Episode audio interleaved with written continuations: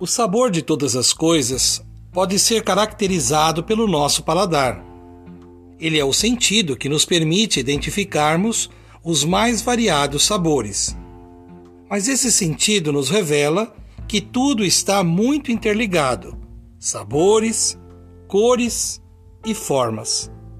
Assim como o nosso ser material tem seus sentidos, nossa espiritualidade também pode desenvolver sentidos espirituais. O paladar é um deles.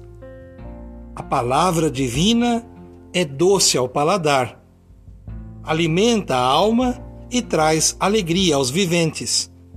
A vida é um presente sagrado que recebemos, e viver é o presente que damos a nós mesmos, mantendo a firme esperança de vermos a luz. O sabor da vida está nas possibilidades de eternizarmos os momentos que dão gosto ao nosso existir.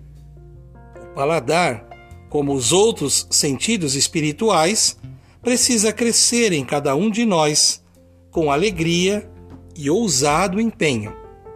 Compartilhemos palavras doces para transformarmos vidas amargas, cultivando a cultura de paz um grande abraço.